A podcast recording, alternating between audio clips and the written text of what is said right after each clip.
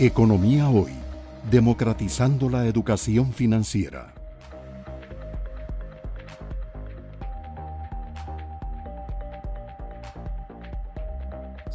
Y la tercera función que en economía este, se requiere para que un activo cumpla eh, con, los, eh, con los requerimientos de ser dinero es lo que ustedes ya estaban diciendo, que sea un activo eh, depósito de valor, donde las personas puedan depositar el valor de sus bienes y servicios.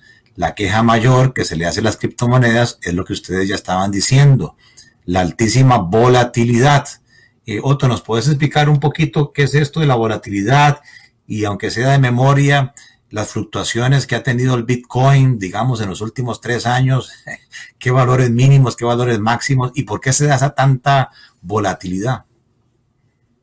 Sí, eh, bueno, el Bitcoin tiene eh, inicios en 2009, más o menos, fue la primera implementación. Eh, viene como una especie de respuesta a la crisis financiera de 2008, 2010 más o menos, eh, y está diseñado para ser escaso. O sea, en, realidad por, eso se le llama que es una especie de oro digital porque solamente van a haber 21 millones de bitcoins. Entonces también como pensándolo un poco como lo que hablábamos ahora, es como que se legalice un poco que se utilice el oro para pagar en cosas de día a día.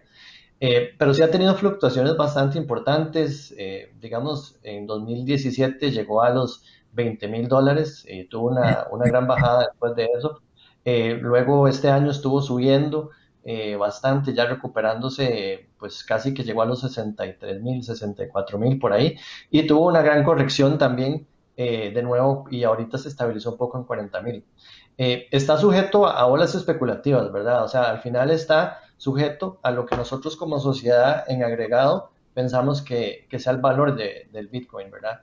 Entonces, eh, esas olas de especulación están ahí y mientras el tamaño de las criptomonedas en el mercado todavía no sea tan grande, vamos a tener este, este tema de volatilidad en el que se generan eh, olas especulativas y, pues eso es un tema importante a considerar para las personas que quieren invertir en, este tipo de activo, ¿verdad? La, la volatilidad que, a la que se está sujeto.